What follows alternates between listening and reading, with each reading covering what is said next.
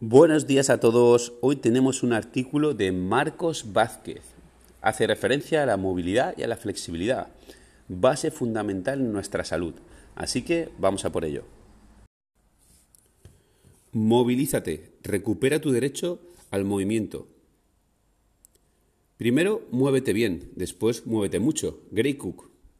Sin darnos cuenta, la vida moderna nos ha ido robando poco a poco uno de nuestros derechos fundamentales, el derecho al movimiento.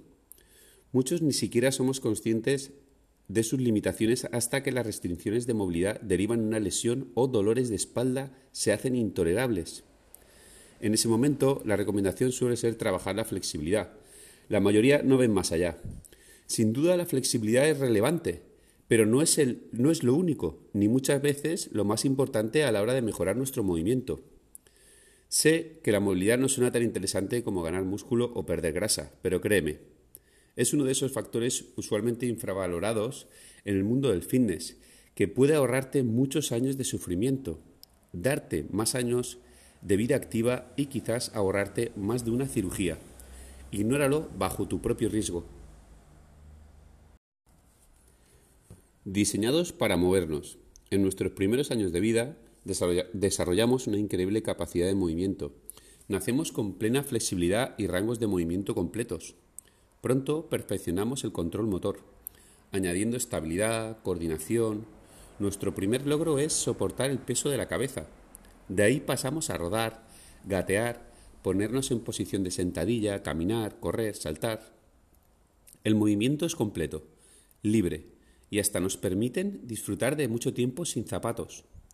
Nos movemos porque nos apetece, porque es una expresión natural humana, de cualquier animal en realidad. Dominamos estos movimientos con técnica perfecta, sin libros de anatomía ni personas trainers. Si quieres ver cómo es un ejercicio natural, sigue el ejemplo de un niño pequeño.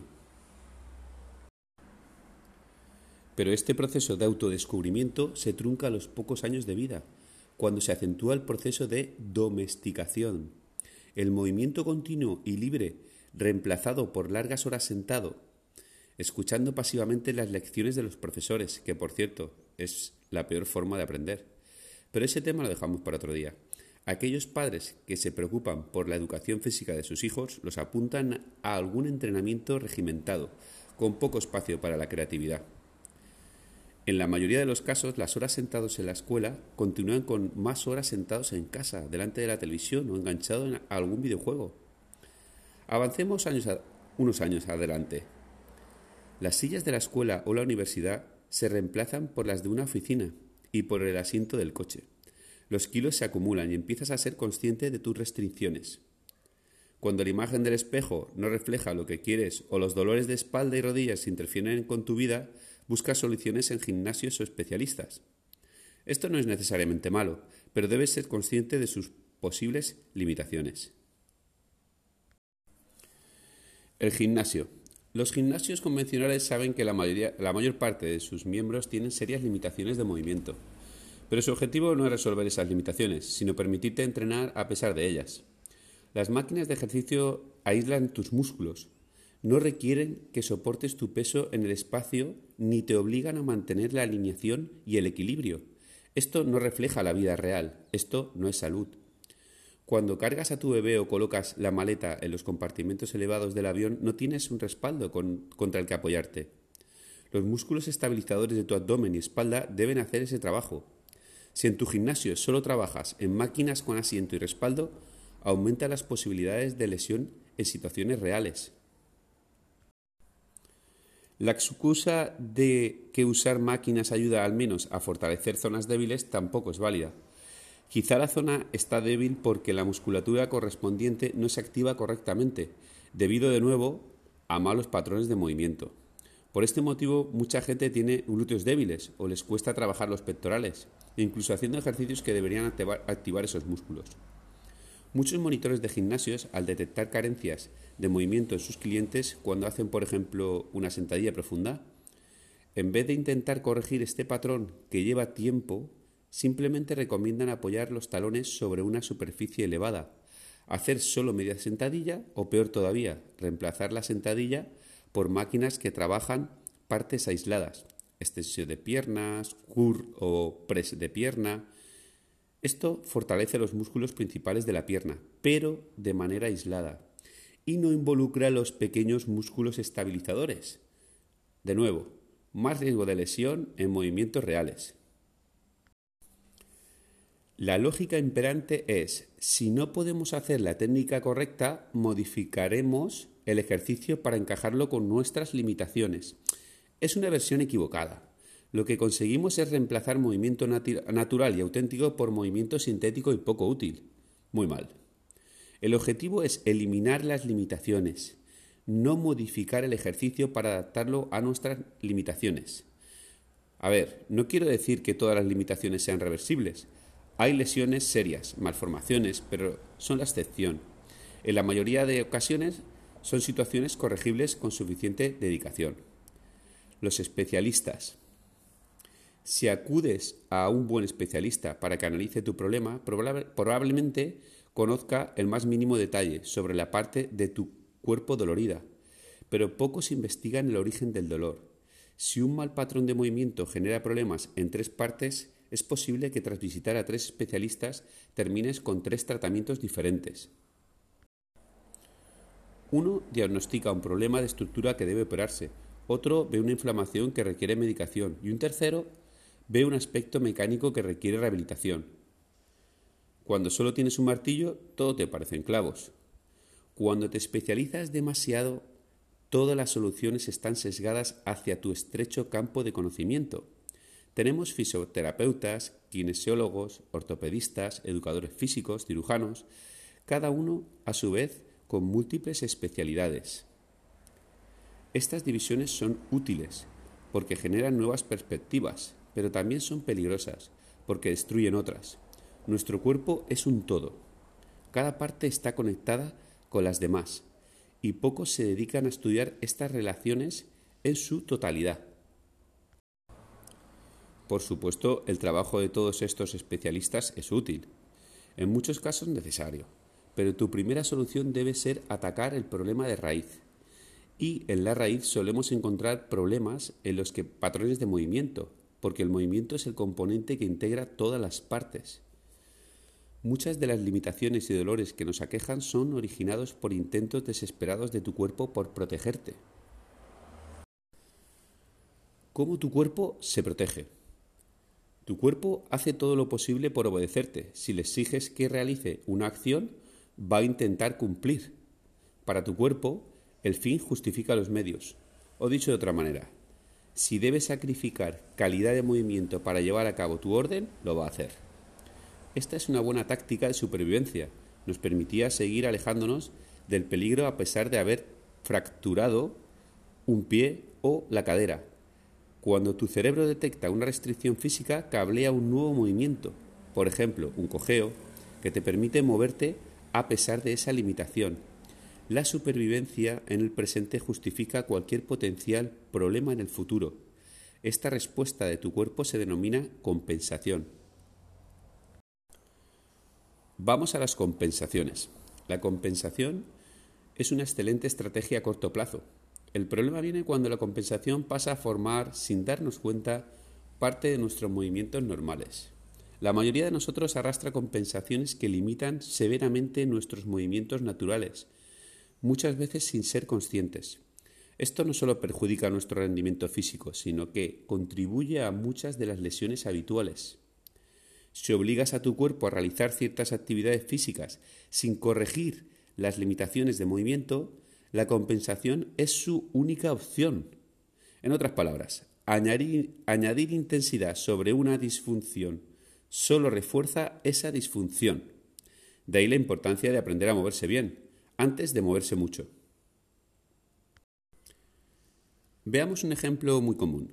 Mucha gente pasa más de 10 horas sentados al día, entre otros problemas, esto puede derivar, en que tus flexores de cadera, psoas, se acorten o se vuelvan más rígidos.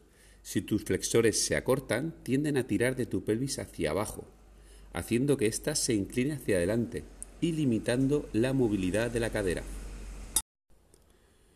Con esta limitación, cuando ordenas a tu cuerpo que se enderece y recuerda que él intenta cumplir lo que le dices, La única forma de lograrlo es arqueando la espalda lumbar.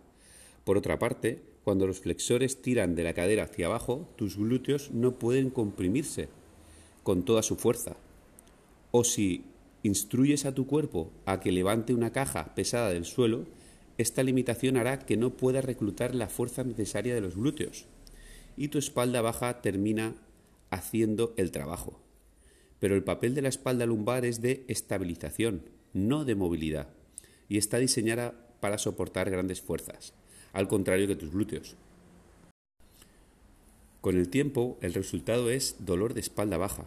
Puedes hacerte todos los masajes que quieras en esa zona y tomar calmantes, pero no vas a arreglar el problema salvo que elimines las restricciones de movimiento. En resumen, Problemas de desgaste o dolor en una parte de tu cuerpo pueden deberse a compensaciones que están ocurriendo en otra parte. Por desgracia, muchas veces no hay preaviso. Tu cuerpo simplemente compensa hasta que es demasiado tarde. Podemos sentarnos en una posición incorrecta durante años, correr con técnica incorrecta durante años, levantar peso con mala técnica durante años, hasta que un día ya no puedes. Tu cuerpo puede tolerar mucha tortura, pero finalmente tirará la toalla. Moverte con compensaciones es como conducir tu coche con una rueda deshinchada y el aceite en mínimos. Lo puedes hacer por un tiempo, hasta que revienta. Casi todos nos aseguramos que revisamos el estado de nuestro coche periódicamente y le hacemos mantenimiento. Pero, ¿cuándo fue la última vez que hiciste una revisión de tu movimiento? Si eres como la mayoría, la respuesta es nunca. Mucha gente se mueve por la vida con una rueda deshinchada, con una lesión esperando a ocurrir. No todas las compensaciones son reversibles, mejorando el movimiento. En los casos más severos necesitarás ayuda profesional, quizás incluso un cirujano. Pero si arreglas el problema anatómico sin solucionar las compensaciones que lo produjeron, el problema desaparecerá. En resumen, las compensaciones son estrategias de movimiento alternativas que adopta tu cuerpo cuando una restricción física, como movilidad, fuerza, estabilidad, le impide utilizar un patrón de movimiento natural, pero a veces esas restricciones físicas son generadas por tu propio cerebro para defenderse de ti. Veamos un buen ejemplo, el reflejo del estiramiento. Reflejo de estiramiento. La mayoría de las personas tienen una visión muy mecánica del cuerpo. Si no pueden estirar un músculo, asumen simplemente que el músculo está rígido y la única solución es trabajar la flexibilidad. En algunos casos, efectivamente, hay un problema físico con el músculo, pero otras muchas veces se trata de un problema de software, no de hardware. Recuerda que el cerebro controla el movimiento, de hecho es su función principal. En los tiempos de nuestros antepasados, cazadores recolectores, un mal movimiento o una lesión en un momento equivocado podían costarte la vida. Hoy también, pero digamos que en general tenemos algo más de margen. Para evitar lesiones, el cerebro no permite un rango de movimiento que no puede controlar.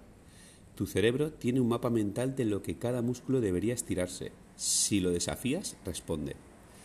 Dentro de, de, su arsenal de respuestas debemos empezar entendiendo el llamado reflejo de estiramiento o reflejo miotático. Un reflejo es una respuesta automática e involuntaria de tu cuerpo a un estímulo. Y evolutivamente el motivo de estos reflejos suele ser la protección. Si alguien simula un puñetazo en tu cara, parpadeas, es un reflejo. El reflejo de estiramiento hace que tu cuerpo contraiga un músculo cuando percibe que se está estirando más allá de su control. Es decir, muchas veces el problema no es el músculo en sí, hardware, sino tu cerebro, el software. Con práctica, estos reflejos pueden sobreescribirse. En la analogía del reflejo del parpadeo, si sabes que alguien va a simular el puñetazo y estás prevenido, puedes conscientemente no parpadear. De la misma manera, puedes conscientemente decirle a tu cerebro que no contraiga un músculo que está estirando. Es una forma de mejorar tu flexibilidad en poco tiempo, sin modificar físicamente el tejido, solo cambiando la programación de tu cerebro. Pero para que tu cerebro permita estirar un músculo, debes concederle de que el nuevo rango de movimiento es seguro o que puedes aplicar suficiente fuerza en esa posición. Y de ahí la importancia, por ejemplo, de entrenar con rangos de movimiento completos y estirar con cargas. Entender el reflejo de estiramiento nos permitirá aplicar técnicas avanzadas de estiramiento, que comentaré en futuras entregas. Movilidad contra estabilidad. Cuando alguien entiende la importancia de la movilidad, tiende a incluir ejercicios de movilidad cada día, en cada una de sus articulaciones. Al fin y al cabo, para eso están las articulaciones, para moverse, ¿no? No exactamente. Si bien todas las articulaciones requieren movilidad y estabilidad, el rol principal es diferente. Si analizamos las articulaciones clave de nuestro cuerpo desde la cabeza hasta los pies, vemos como la función principal de las articulaciones es diferente y se va alternando. Si una articulación no hace bien su trabajo principal, el impacto se va a notar en la siguiente articulación, hacia arriba o hacia abajo.